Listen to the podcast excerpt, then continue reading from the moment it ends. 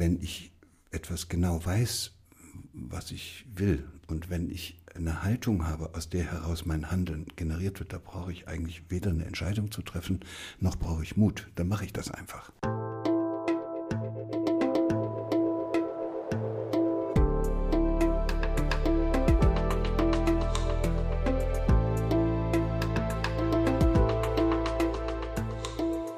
Willkommen bei dir, der Seven Mind Podcast mit Impulsen für ein gutes Leben. Für alle, die mehr Achtsamkeit und Gelassenheit in ihren Alltag bringen möchten. Hi und herzlich willkommen im Seven Mind Podcast. Mein Name ist René Träder und das ist eine ganz besondere Folge, denn es ist eine Interviewfolge. Zu Gast ist Professor Dr. Gerald Hüther. Er ist einer der bekanntesten Hirnforscher Deutschlands und schon mit zwölf Jahren wusste er, ich will mal Biologe werden, denn ihn interessierte die Natur und alles Lebendige. Inzwischen ist ja einige Zeit vergangen. Er hat knapp 30 Bücher geschrieben und ist ein spannender Redner. Ich freue mich sehr, dass er sich die Zeit genommen hat, hier im Podcast zu Gast zu sein. Hier im ersten Teil werden wir ihn erst einmal ein bisschen persönlich besser kennenlernen und im zweiten Teil des Interviews, der dann in einer Woche rauskommt, werden wir das Thema Potenziale vertiefen und was das mit uns als Individuum zu tun hat, aber auch im Miteinander und für unsere Gesellschaft. Herzlich willkommen, Gerald. Ja, hallo René. Schön, dass das geklappt hat und äh, ich freue mich, wenn uns jetzt möglichst viele zuhören und auch ein bisschen Freude an dem haben, was wir miteinander bereden. Ja, das finde ich auch klasse. Und ich finde vor allem auch immer schön, wenn die Hörer versuchen mitzudenken, was hat denn das mit meinem Leben zu tun, was da gerade besprochen wird und was kann ich daraus so ziehen? Ja, das wünsche ich mir natürlich auch, obwohl ich weiß, dass das nicht die Lieblingsbeschäftigung des Hirns ist, weil äh, das wissen eigentlich wenige. Das Hirn ist so organisiert und arbeitet immer so, dass möglichst wenig Energie verbraucht wird. Mhm. Das heißt, was wir überhaupt nicht gerne haben, sind Probleme. Nachdenken ist auch irgendwie nur was, was wir in der Not machen. Mhm. Und am besten läuft alles, wenn im Hirn sozusagen alles gut zusammenpasst. Und was macht unser Gehirn am liebsten? Ja, diesen Zustand, den, den nennen die Hirnforscher Kohärenz. Mhm. Da passt alles richtig gut, also hinten und vorne und oben und unten und rechts und links und dann das Denken und das Fühlen und das Handeln ist auch nur so eine schöne Einheit und und das, was man erlebt hat, passt zu dem, was jetzt eintritt und die Erwartungen und die Realitäten sind so wunderbar übereinstimmend und dann hat man möglicherweise auch noch paar Freunde, sodass man auch noch sozial gut eingebunden ist und dann ist man auch noch mit der Natur vielleicht gut verbunden und mit der Kultur auch und mhm. wenn es geht auch noch kosmisch und dann passt alles. Und da könnte man, also das ist dann so, dass unter diesen Umständen eigentlich alle Bedürfnisse gestillt sind und da gibt es im Hirn nicht so viel Unruhe. Mhm. Und Unruhe heißt dort immer Arousal und das heißt Neuronen feuern durcheinander, weil sie nicht richtig wissen, wohin es geht. Und das verbraucht einfach eine Unmenge Energie. Das spürt man dann ja auch, da ist man vollkommen fertig. Und dann sucht man nach einer Lösung. So, und das ist eigentlich das, was unser Hirn die ganze Zeit macht, äh, nach einer Lösung zu suchen, dass, dass diese Unruhe da, diese Inkohärenz, wo es nicht so richtig passt, möglichst schnell aufhört. Und ist Kohärenz dann irgendwie korreliert mit Zufriedenheit oder mit Glücklichsein? Wenn ich, diese, wenn ich einen inkohärenten Zustand in einen etwas kohärenteren bringe, dann erlebe ich sowas, das nennen dann die Hirnforscher Glücksgefühle. Also das ist die Aktivität, da kommt es zur Aktivierung dieses im Mittelhirn liegenden Be Belohnungszentrums. Mhm. Ganz schwieriges Wort, würde ich nicht gerne so nennen, aber man kann sagen, das Hirn ist so organisiert, dass es immer dann, wenn man eine gute Lösung findet, für, um einen inkohärenten wieder in einen kohärenten Zustand zu bringen, dass dann Energie frei wird und die wird benutzt, um Mechanismen in Gang zu setzen, die ein spitzenmäßiges Gefühl erzeugen. Mhm. Die Wirkstoffe, die da als Botenstoffe freigesetzt werden, das sind Katecholamine und endogene Opiate. Das heißt, das ist sowas, so ein Cocktail, der so ähnlich wirkt, als hätte ich gleichzeitig Heroin und Kokain genommen. Mhm. Und deshalb findet man das dann auch so toll. Da werden bestimmte Netzwerke aktiviert, die wiederum äh, körperliche Reaktionen steuern. Die sind dann auch so schön und dann hat man Schmetterlinge im Bauch und auf einmal ist alles so toll und Gleichzeitig sind diese Botenstoffe aber auch noch so etwas ähnliches wie Dünger. Also die, wir nennen das neuroplastische Botenstoffe. Das heißt, das, was man als Lösung gefunden hat, um einen schwierigen Zustand in einen etwas günstigeren Zustand, einen energieaufwendigen Zustand in einen weniger energieaufwendigen Zustand zu umzuwandeln. Das wird dann im Hirn in Form von Netzwerken auch noch stabilisiert mhm. durch die Wirkung dieses Düngers. Und da wachsen nochmal Fortsätze aus, werden neue Synapsen gebildet. Und das ist der Grund dafür, dass wir uns eigentlich strukturieren. Das Hirn strukturiert sich anhand der Lösungen die wir im Leben finden, nicht anhand der Probleme, die wir haben. Mhm. Und zum Glück haben wir aber Probleme, damit wir uns weiterentwickeln können. Das ist jetzt die interessante Botschaft, die dahinter steckt, weil wir uns natürlich alle einen Zustand wünschen, wo alles passt. Mhm. Diesen totalen Kohärenzzustand, Himmelreich, Paradies,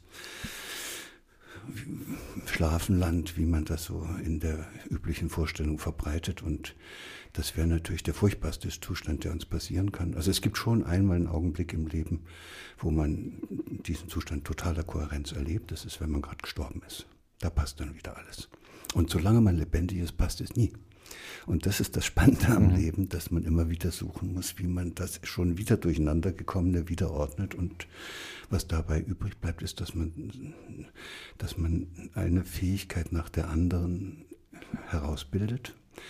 Das ist eigentlich Lernen. Man lernt, wie das Leben geht, anhand der Lösungen, die man für die Probleme des Lebens findet. Und äh, ja, das ist sicherlich für die Hörerinnen und Hörer selbst äh, sehr schnell einsichtig. Das sind ja nicht immer gute Lösungen. Mhm. Also wenn ich, wenn ich äh, zum Beispiel Streit mit meinem Chef habe oder mit meinem Partner, ja, dann ist das sehr inkohärent und ich weiß nicht, was ich machen soll. Und, das, und wenn es dann nicht gelingt, das irgendwie auf eine konstruktive Weise zu lösen, dann kann ich natürlich auch zu Hause meine Flasche Cognac finden. Mhm. Und das, äh, wenn ich die dann halb leer habe, ist auch kohärent. Mhm. Da weiß ich gar nicht mehr, dass ich einen Chef habe. Probleme sind alle weg und das im Hirn geht dann auch dieses Belohnungszentrum an und die Netzwerke, die ich benutzt habe, um die Schnapsflasche zu finden, die werden auch alle gestärkt. Also deshalb ist dieser Begriff Belohnungszentrum schon ein bisschen eigenartig und, und man kann sich eben auf die Art und Weise alle möglichen, auch sehr fragwürdigen, dicken Straßen und Autobahnen im Hirn äh, einbauen und da kommt man dann manchmal eben gar nicht so leicht wieder runter. Mhm. Und so kann man quasi lernen, abhängig zu werden von Dingen, immer wenn es einem nicht gut geht, dass man darauf dann zurückgreift. Ja, haben wir ja alle. Also mhm. manche müssen dann Schuhe kaufen oder manche müssen dann nochmal ein Krimi angucken und also Aufregung, Ablenkung, mhm. Verdrängung nicht wahrhaben wollen ne, und, und schönreden. Das sind alles wunderbare Strategien, um Energie im Hirn zu sparen. Und wenn uns jetzt jemand zuhört und aufgefordert wird, er soll jetzt äh, dann auch noch ein bisschen nachdenken über das, was wir sagen, dann kann man schon davon ausgehen, dass das nicht jedem so ganz gefällt. Also, okay. Na, hoffentlich sind jetzt nicht alle Schuhe kaufen gegangen, als ich das gesagt habe.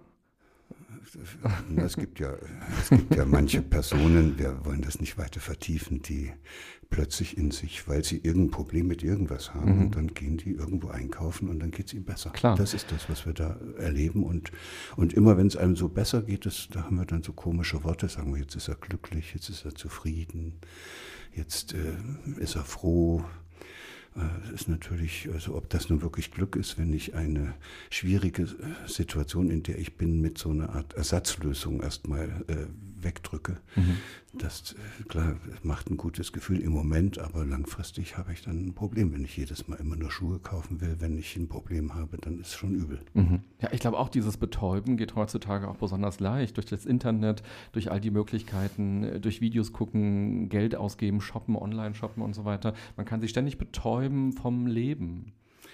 Ja, es geht eigentlich noch einen Schritt tiefer, wenn man jetzt davon ausgeht, dass äh, es natürlich in einer freien Marktwirtschaft sehr viele Leute gibt, die irgendwelche Produkte verkaufen wollen, die man nicht unbedingt braucht zum Leben. Dann herrscht da so ein unausgesprochenes Interesse dass die Menschen also möglichst nicht so kohärent sind. Mhm. Also die, je besser man die immer wieder durcheinander bringt, je weniger man ihnen hilft, eine klare Linie in ihr Leben zu bringen, umso bessere Konsumenten sind das. Und das ist vielleicht das große Dilemma in unserer gegenwärtigen gesellschaftlichen und ökonomischen Welt. Wann hattest du denn das letzte Mal so einen kohärenten Moment, den du so ganz klar benennen kannst? Ach, na, bei mir ist das so dass ich im Laufe meines Lebens so viel Mist erlebt habe mhm. und so viele Schwierigkeiten erlebt habe. Ich bin ja aus der ehemaligen DDR damals abgehauen. Dann bin ich in so ein Max-Planck-Institut gegangen dann habe ich wieder gemerkt, dass das nicht das, was ich brauche und dass ich da mich verliere bei der Isolation einzelner Synapsen und der Ionenkanäle. Und dann bin ich in die psychiatrische Klinik gegangen und habe da eine Forschungsabteilung aufgebaut für Grundlagenforschung in der Psychiatrie. Das dachte ich sei jetzt ganz toll, weil jetzt könnte man, könnte ich dazu beitragen, dass man rauskriegt, äh, was da im Hirn von depressiven Patienten oder von ADHS-Kindern oder was auch immer äh, los ist und was da unter Umständen nicht richtig läuft. Und ja, und dann hat es wieder nicht gepasst, weil ich gemerkt habe, die, meisten von denen wären ja nie in so eine Klinik gekommen, wenn mal vorher einer mit denen geredet hätte oder wenn sie diese ganzen blöden Probleme auf eine andere Art und Weise hätten lösen können, als, als so, wie sie es gemacht haben. Und und so ist das einfach ein Leben gewesen, wo ich immer wieder neu äh, mich dem gestellt habe, mhm. dass ich gesagt habe, okay, das ist es nicht und das ist es nicht und das ist es nicht. Und das führt dann dazu, dass man irgendwann jemand wird, der sagt, jetzt ist auch wurscht, was jetzt noch für ein Problem kommt. Ach echt? Das kriege ich auch noch hin. Ah, okay. Also Resilienz eigentlich ja auch. Ja, das nennen die Forscher und auch vor allen Dingen die Leute, die in der Gesundheitsforschung unterwegs sind, das nennt man da ja Salutogenese mhm. und und da ist es vor allen Dingen eben dieses Gefühl, das jemand entwickeln kann im Laufe seines Lebens, das nennt man Kohärenzgefühl. Also eigentlich müsste man das Kohärenz-Wiederherstellungskompetenzgefühl nennen. Ist, mhm. Aber das sieht man schon, das ist, das ist Neuland des Denkens, da fehlen uns auch die richtigen Worte, um das überhaupt zu beschreiben. Aber es ist dann so ein Gefühl, wo man, wo einem nichts mehr richtig erschüttern kann und wo man trotzdem aber offen bleibt für alles, was es gibt. Also ich könnte auch sagen, ich freue mich über jedes neue Problem, was ich habe. Mhm weil äh, ich das Gefühl habe, das kann mich nicht umwerfen. Ich werde daran auch noch ein Stückchen weiter wachsen können. Das, mhm. Ich finde irgendeine Lösung und bisher hat das geklappt. Und das ist aber nicht allen Menschen so gegangen im Laufe ihres Lebens. Okay. Viele sind auch bei den Versuchen, Lösungen zu finden, kläglich gescheitert und dann mit Notlösungen losgezogen und die beherrschen dann oftmals das ganze weitere Leben. Ob dich wirklich nichts mehr erschüttern kann, gucken wir gleich mal. Hier sind ganz viele Fragen in einer Schüssel und du kannst nacheinander sieben Fragen ziehen und mal ganz spontan gucken, was dir dazu einfällt. Auf was bist du stolz? Ich bin überhaupt nicht stolz. Ich finde, Stolz ist ein sehr eigenartiges Gefühl. Ich bin froh über manches, aber stolz nicht. Stolz ist ja etwas, was, mit dem ich mich über andere erheben würde. Also es ist irgendwie ein Abgrenzungsgefühl. Und worüber bist du froh? Vielleicht auch sowas wie Triumph oder so. Also mhm. das, ja, so siegreich. Nee, braucht man nicht so richtig. Froh bin ich, ja, vorhin habe ich da draußen gesehen, wie viele Sperlinge es hier in Berlin gibt. Überall, wo man sich hinsetzt und wo man geht, ist da so eine kleine, so ein kleiner Schwarm Spatzen. Mhm. Und in vielen Städten gibt es das nicht mehr. Es ist mhm. großartig, dass es hier noch Spatzen gibt. Schön, die zweite Frage. Wie oder wann kam es zu der Entscheidung, achtsamer zu leben? Ja, lebst du denn überhaupt achtsam? Was, was bedeutet der Begriff für dich? Also ich äh, glaube, dass, dass man mit sehr viel Achtsamkeit schon auf die Welt kommt. Und äh, dass man die auch eigentlich nicht lernen muss, sondern die hat man ja. Und dann geht sie einem verloren weil man was anderes im Kopf hat. Also äh, wenn man jetzt allein diese, diese Fähigkeit von Kindern nimmt, die wir alle noch ein bisschen kennen, dass die eigentlich ganz und gar in ihrem Körper sind und dass die auch alles spüren, was in ihrem Körper da so abläuft und auch eine Riesenfreude daran haben und das dann mit dem vergleicht, was uns als Erwachsenen dann so normalerweise äh, passiert, nämlich dass wir einen halben Tag vorm Rechner sitzen und dass da vom Rücken ständig die Signale zum Hirn kommen, die heißen, das ist Mist, das tut weh, das ist, du verbiegst dich, mach mal was anderes und, und dann glauben wir aber, wir müssten jetzt da sitzen bleiben, weil wir irgendeinen Termin haben, bis zu dem wir irgendwas fertig haben müssen und dann bleiben wir da sitzen. Das ist nicht achtsam. Wir spüren es dann. Irgendwann spürt man gar nicht mehr, dass da unten was ruft. Und dann ist man verloren. Also das ist alleine dieses auf der körperlichen Ebene. Und so gibt es viele andere Dinge, wo wir einfach gar nicht sehen, was da los ist. Ich bin kürzlich im Wald gewesen. Wer mal jetzt Gelegenheit hat, in den Harz zu fahren, der, da braucht man noch nicht mal Achtsamkeit, da kriegt man Schreck über das, was dort los ist. Aber da gibt es wahrscheinlich genügend Leute, die durch den Harz fahren und gar nicht merken, wie viele Bäume da tot sind. Mhm. Und dass das eigentlich ein sterbender Wald ist. Mhm. So dass vielleicht ist es die, der Umstand, dass ich eben als Kind so viel draußen in der Natur war und ja, du bist ein Dorfkind. ja, da bin ich im Dorf. Mein Vater, mein Großvater war, war, mein Großvater war Wassermüller, mhm. so richtig mit Mühlrad und so. Und das war in Thüringen und und ich, die hatten damals ja alle keine Zeit, die Erwachsenen.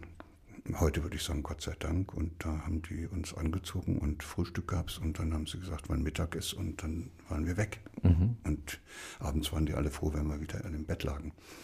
Und so haben wir die Welt entdeckt. Und ich glaube, dass ich nie in meinem Leben so viel gelernt habe wie in dieser Zeit. Mit den anderen gemeinsam. Mhm. Altersgemischte Lerngruppen würde man das heute nennen. in der freien Natur, unbeaufsichtigt und dabei spielerisch die Welt zu entdecken mhm. und auch ihre eigenen Möglichkeiten zu entdecken und zu erproben. Das war's. Ich will die Achtsamkeitsfrage vielleicht nochmal umdrehen.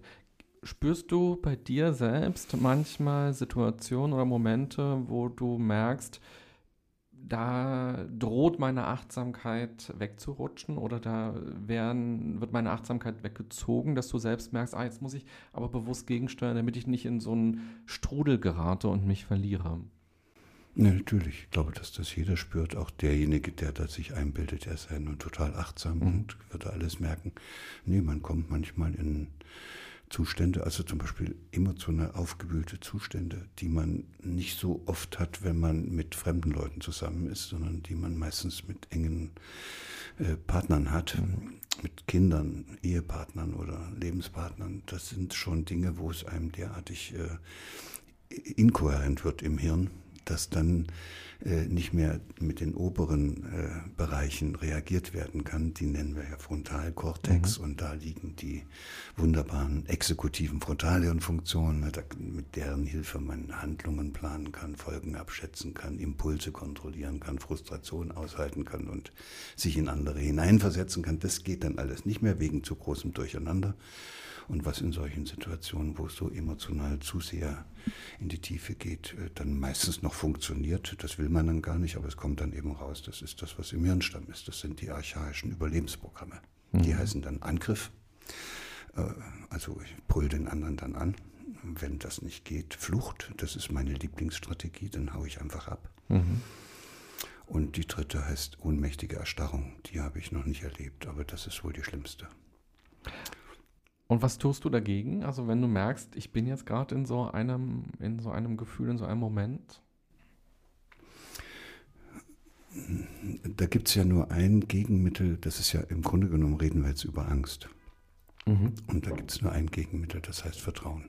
Also das ist im Hirn wie so ein Fahrstuhl, wenn ich in so einen Zustand komme, wo ich kriege, an, anfange Angst zu haben, also neurobiologisch heißt wieder, wo es sehr inkohärent wird da oben und zu viel Energie verbraucht wird, gibt es nur ein Mittel, dann wieder mit dem Fahrstuhl hochzukommen.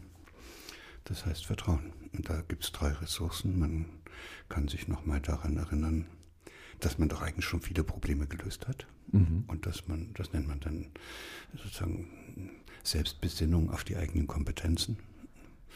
Wenn das nicht hilft, kann man sich überlegen, dass es doch eigentlich auch ein paar Leute gibt, Freunde,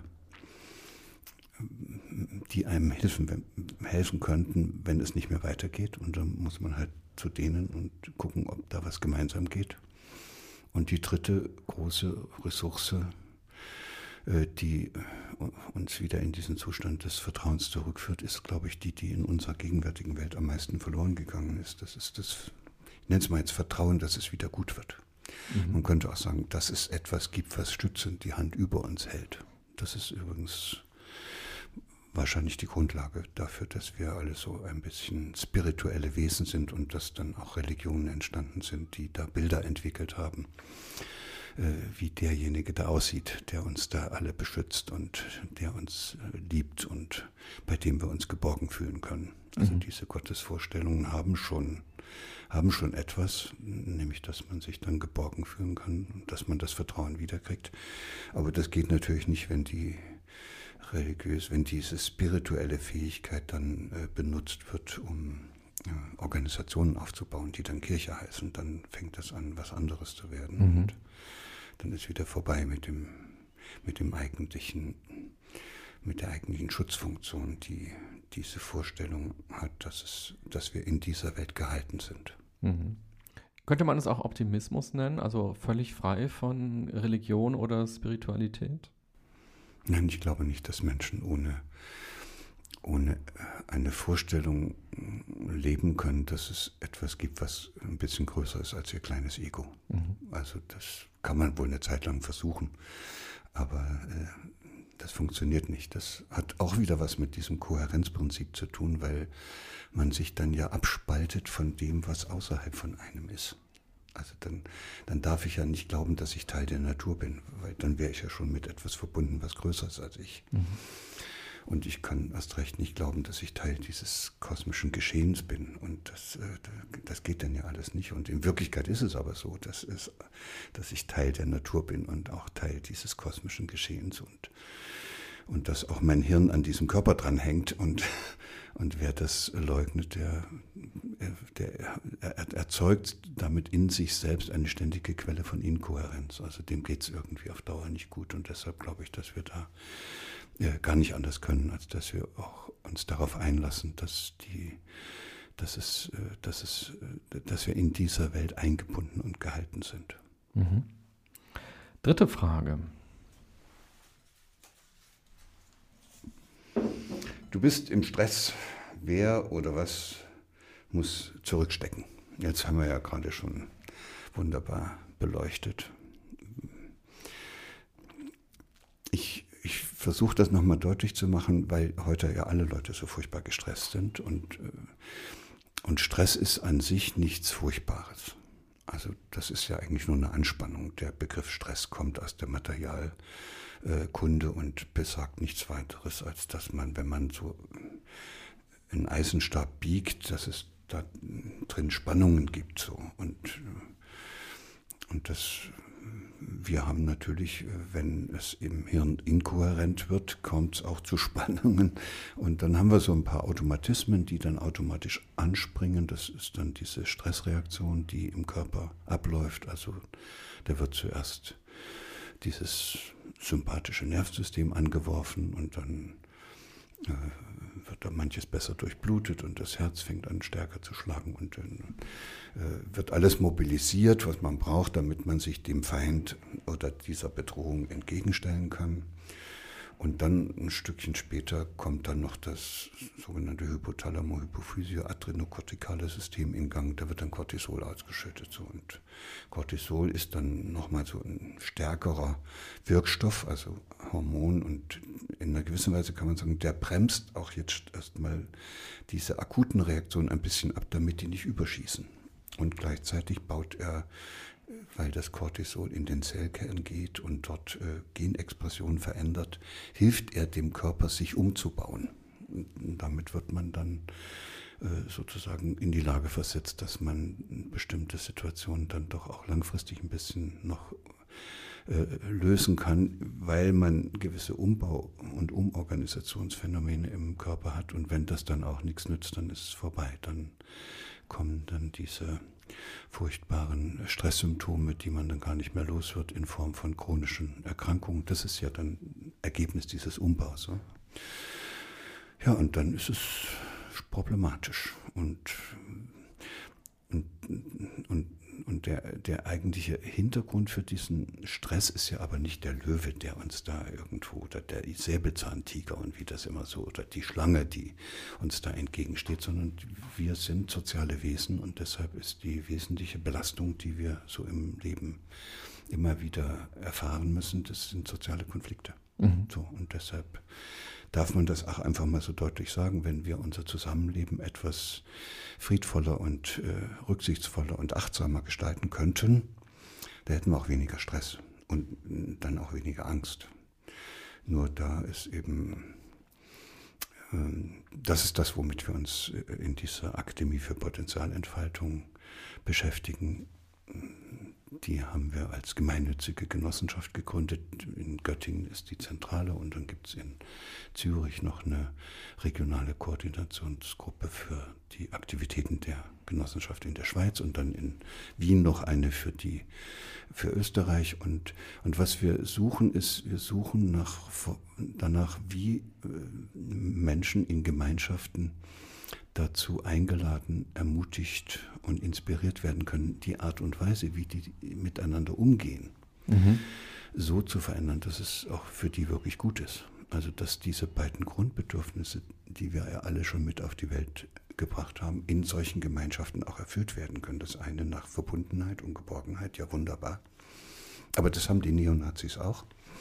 Und das zweite, in seiner Einzigartigkeit gesehen zu werden und auch in dieser Einzigartigkeit sozusagen sich entfalten zu können. Das ist also die, das Bedürfnis nach Freiheit, nach Autonomie.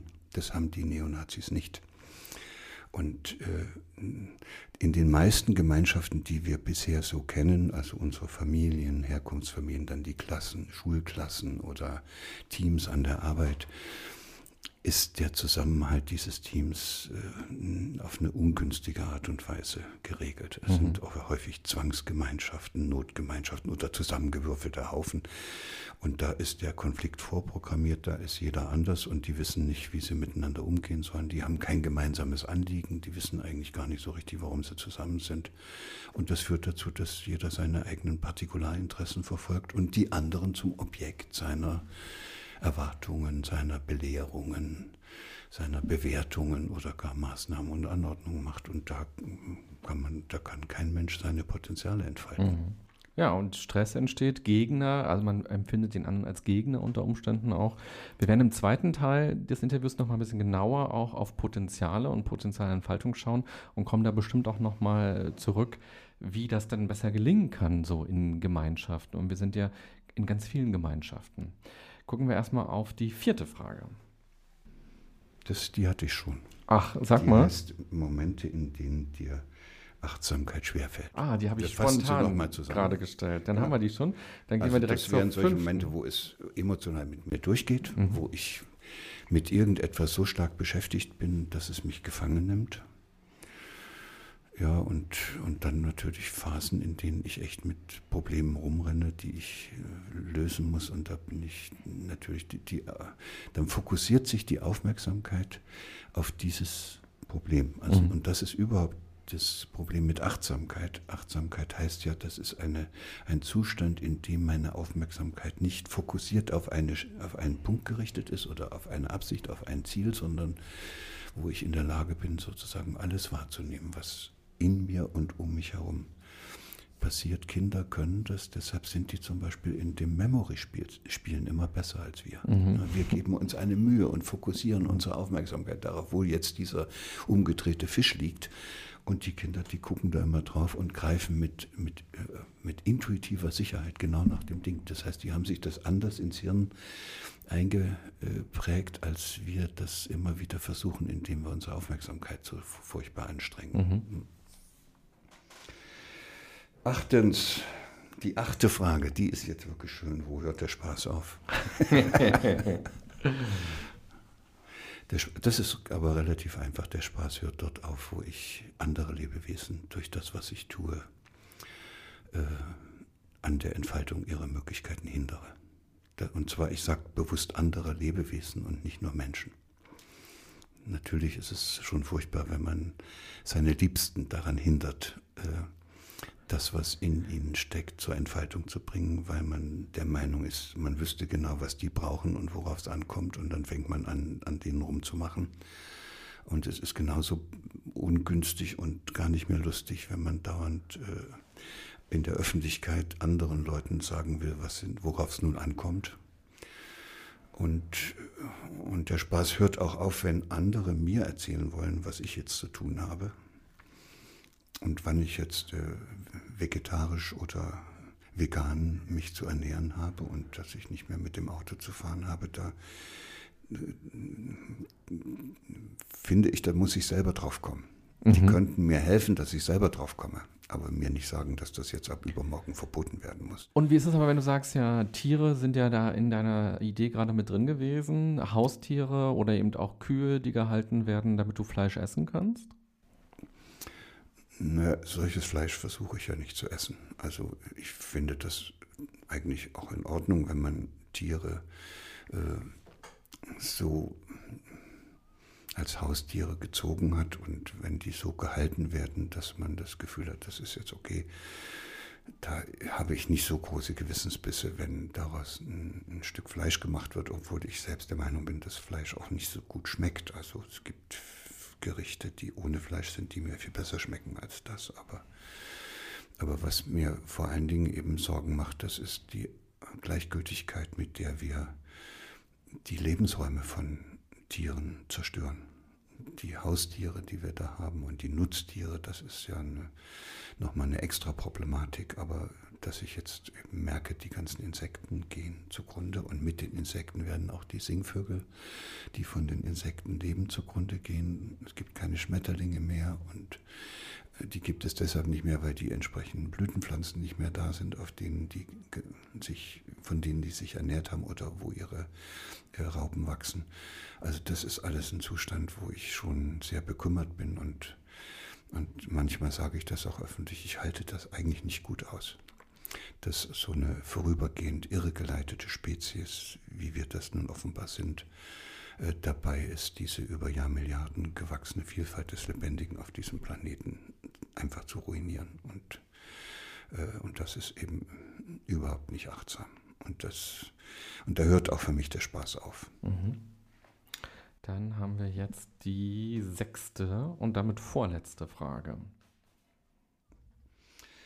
Momente, die dich berühren?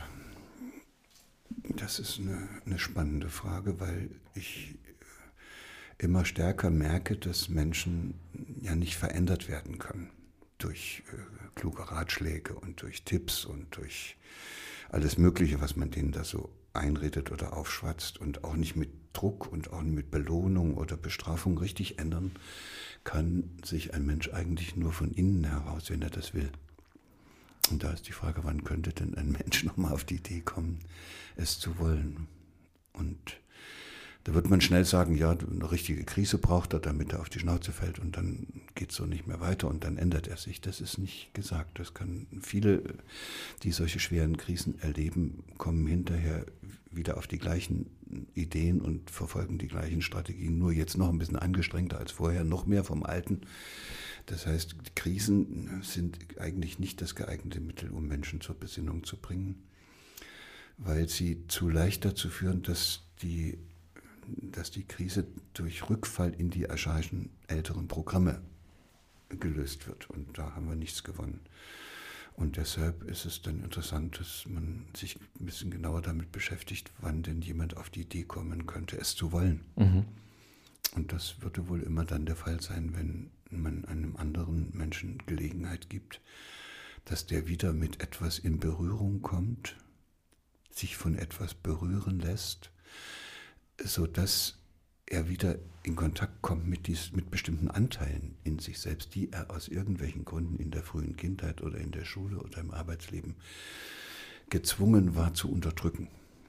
Und manche haben das so tapfer gelernt, dass die da gar nicht mehr so richtig rankommen an diese Anteile. Also sowas wie, wie Mitgefühl oder eben auch Achtsamkeit, die, die, diese Fähigkeit, seinen eigenen Körper zu spüren, das kann man so toll unterdrücken, dass man am Ende gar nichts mehr merkt. Männer können das offenbar ganz besonders gut. Oder auch die Lebensfreude, die, die Freude am eigenen Entdecken und am gemeinsamen Gestalten, das kann man alles komplett weghemmen im Hirn. Und dann funktioniert man wunderbar, dann passt man in diese Welt und äh, hat, ist aber eigentlich furchtbar verwickelt, weil die Anteile hat man da äh, gehemmt. Also richtig hirntechnisch werden da hemmende Synapsen drüber gelegt über diese Bereiche im Hirn, in denen beispielsweise die Lebensfreude oder die, die Motivation oder aber diese, dieses Mitgefühl äh, generiert werden. Ja, und dann, wenn es nun gelingt, dass so ein Mensch plötzlich wieder mit so etwas Verwickelten da in sich selbst in Berührung kommt, dann ist es wahrscheinlich so wie ein Leuchten. Dann spürt er, dass da in ihm etwas ist, was eigentlich, was es nicht verdient hat, so, so tief begraben zu sein. Mhm. Und das kann sein, wenn man das zulässt. Viele Menschen lassen dann die Berührung nicht zu und versuchen irgendwie schnell weiterzumachen wie bisher, weil sie ja an, wenn das jetzt noch ein bisschen tiefer geht, dann geht es ans Eingemachte. Aber wenn man das zulässt, dann kann es sein, dass man sagt, ich will so nicht mehr weiterleben.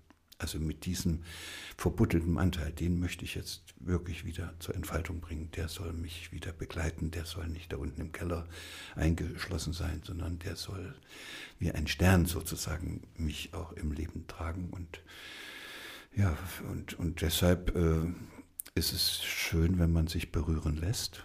Und ich bin jemand, der sich wahrscheinlich sehr leicht berühren lässt. Also ich, es ist mir immer peinlich, aber ich äh, muss dann auch häufig im Kino. Bei Filmen, wo andere dann so mit den Fingern auf die Tischkante klopfen und, mhm. und, und, auch überhaupt nichts äh, an Gefühlen zeigen, da kriege ich dann das große Heulen. Also das ist, gibt vielleicht Menschen, die das nicht so gut gelernt haben. Äh, sich nicht berühren zu lassen. Mhm. In Vorbereitung auf unser Treffen heute fand ich eine Sache in deinem Leben ganz besonders spannend. Also wenn du auftrittst oder auch in deinen Büchern, bist du natürlich immer der Hirnforscher, der sich damit sehr gut auskennt und über diese Dinge reden kann. Aber du hast ja das hast du vorhin auch schon angedeutet, ähm, die DDR damals verlassen. Du hast dich entschieden, das Land zu verlassen. Das war 1979, in dem Jahr, als ich geboren wurde. Also 40 Jahre ist es her. Und ähm, was hat dich denn damals berührt? Weil man muss dazu sagen, das äh, war ja mordsgefährlich. Also du hast ein Visum gefälscht, du hast eine Fahrkarte gefälscht, ähm, hast da Stempel quasi gefälscht, damit du als damit du fliehen konntest. Du warst ja quasi ein Flüchtling und du hast ja ähm, für die DDR ein Verbrechen begangen, dass du da einfach abgehauen bist. Ja, die haben mich auch in Abwesenheit dann zu drei Jahren Zuchthaus verurteilt. Das hat ihnen aber nichts genützt, weil ich war ja weg. Du warst weg, du hast es geglückt, aber äh, was hat dich berührt, das zu machen? Weil es hätte auch schief gehen können, dann wärst du wirklich im, im Gefängnis gelandet und deine ganze äh, akademische Laufbahn wäre auch dahin gewesen wahrscheinlich. Ja, meine akademische Laufbahn wäre sowieso dahin gewesen, weil ich dann nach der Grenzöffnung ja auch die Möglichkeit hatte, meine Stasi-Unterlagen zu lesen. Und da hatte schon irgendein ein, ein, ein Zuträger, der hatte dann, der, der aus diesem Institut kam, wo ich studiert habe, der hatte da ja schon reingeschrieben, dass ich mich für eine akademische Laufbahn nicht eigne, mhm. weil ich nur so tue, als ob ich ein tapferer Sozialist bin. Und in Wirklichkeit äh, wäre es aber anders. Also die können, die haben das schon durchschaut, dass ich da nicht richtig meinen Platz gefunden habe und dass ich da nicht so ein Anhänger dieses Systems gewesen bin, wie sie sich das eigentlich gewünscht hatten. Und damit ist sowieso dann Schluss gewesen mit einer Karriere. Das wusste ich aber gar nicht. Weshalb ich abgehauen bin, ist, weil ich es einfach nicht mehr ausgehalten habe. Ich gehöre zu den Menschen, die man nicht einsperren kann.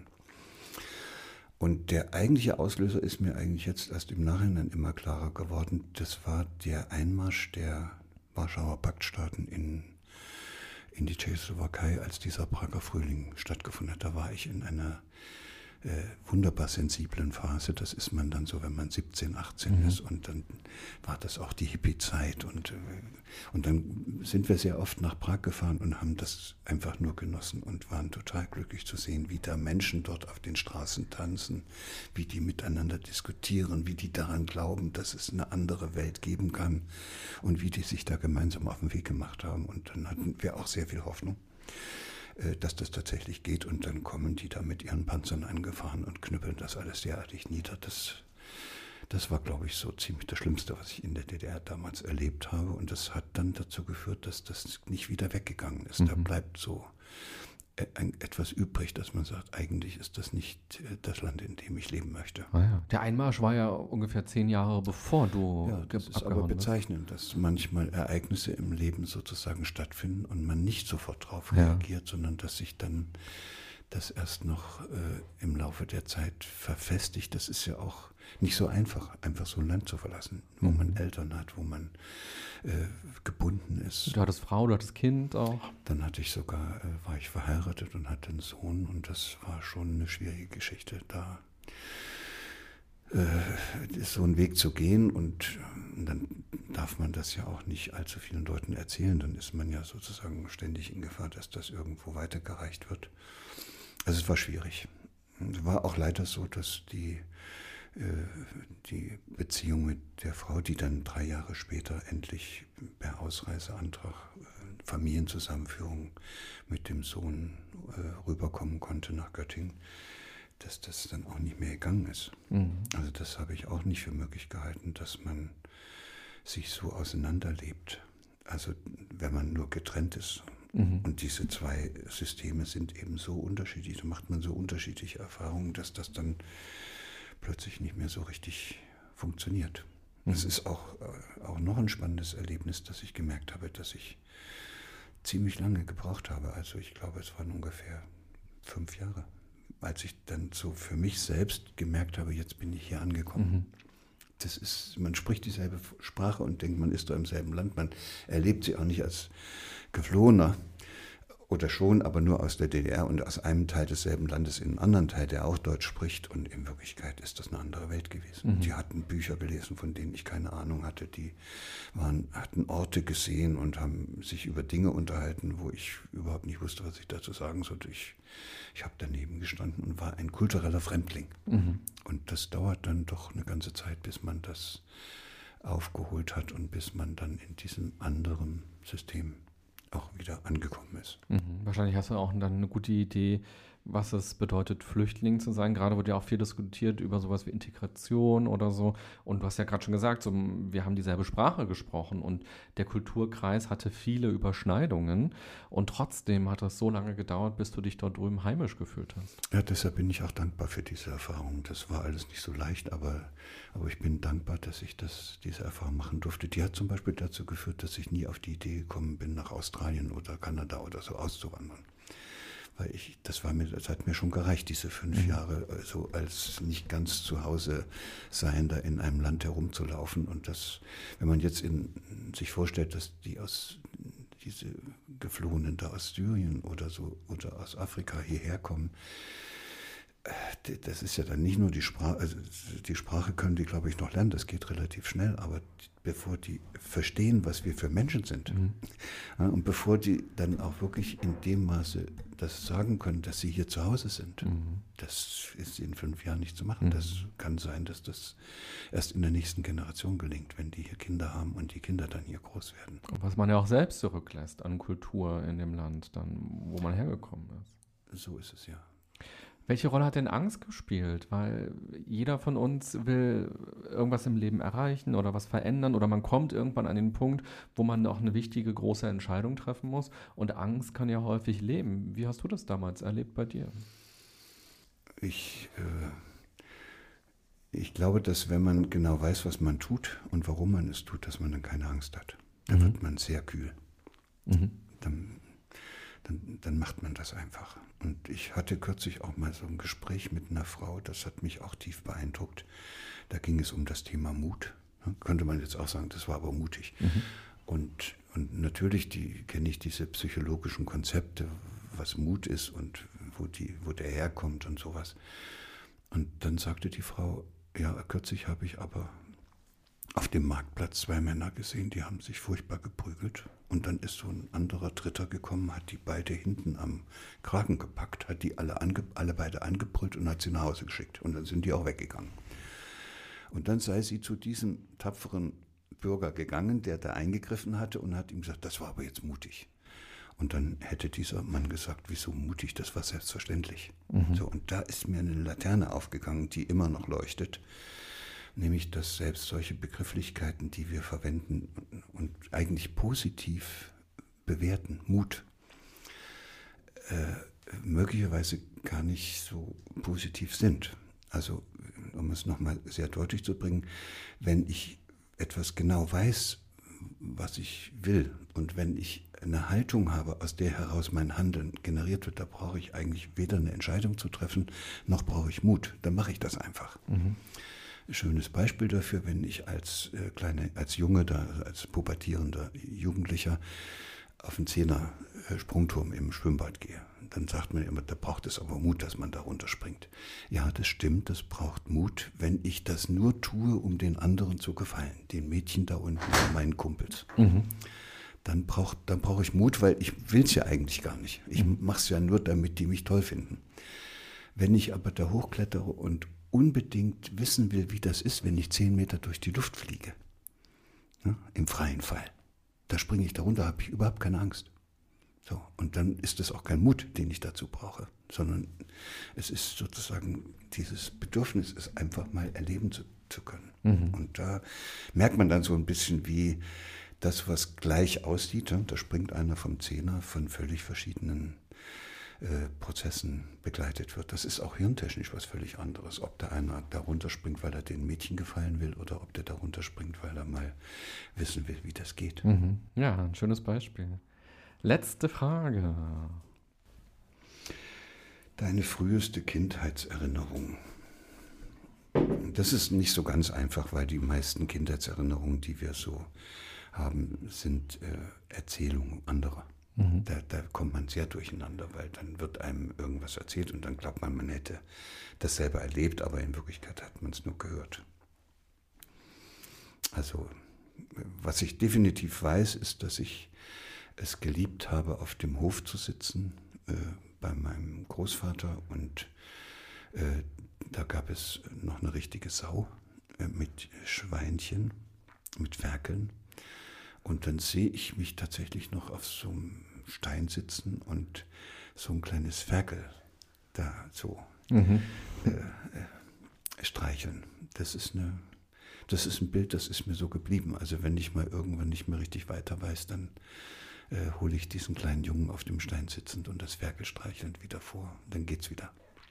War das so ein Gefühl von Ruhe, Ankommen? Das ist ein unglaubliches Glück, dass du, als mhm. das Ferkel ist ja fast genauso groß gewesen wie ich mhm. und dass ich das da plötzlich so streicheln konnte und dann ist es auch um mich rumgelaufen und hat mich da abgeleckt und, also, und dann mit dieser Schnauze da mit dem Rüssel da rumgemacht. Das fand ich sowas von erfüllend, mhm. dass ich das Schön. gar nicht wieder vergessen kann. Dann, Gerald, erst einmal vielen Dank für den ersten Teil hier. Wir werden gleich im zweiten Teil noch mal ein bisschen genauer und tiefer schauen auf das Thema Potenziale und Potenzialentfaltung. Du hast ja schon ein paar spannende Ansätze uns hier schon mitgegeben. Und dann freue ich mich gleich auf den zweiten Teil mit dir. Ich mich auch. Bis dahin. Und liebe Podcast-Hörerin, lieber Podcast-Hörer, du kannst ja mal überlegen, was für dich besonders spannend gerade in diesem Gespräch war. Mir ist jetzt gerade die Anekdote oder die Geschichte, das Bild, die Metapher in Erinnerung geblieben mit dem Runterspringen. Wenn man nämlich irgendwas will, dass man sich vielleicht selbst nochmal fragt, was ist denn eigentlich meine Motivation dahinter? Also warum will ich das tun? Und ich kriege manchmal auch so E-Mails, wo Leute schreiben, ja, ich würde so gerne ein Buch schreiben, aber wie mache ich denn das? Oder ich komme einfach nicht dazu, das zu machen und so. Und dass man sich genau hier nochmal mal fragt, so, ja, warum will ich das denn? Also was ist denn die Motivation dahinter? Will ich das denn wirklich oder glaube ich, das wollen zu müssen oder was auch immer? Und äh, du kannst ja mal bei dir überlegen, wo du so Angst verspürst und wo du Motivation verspürst und trotzdem irgendwie nicht weiterkommst und ob du es wirklich willst. Ich wünsche dir eine gute und achtsame Zeit. Bis bald und bis gleich im zweiten Teil. Bye bye, sagt René Träder.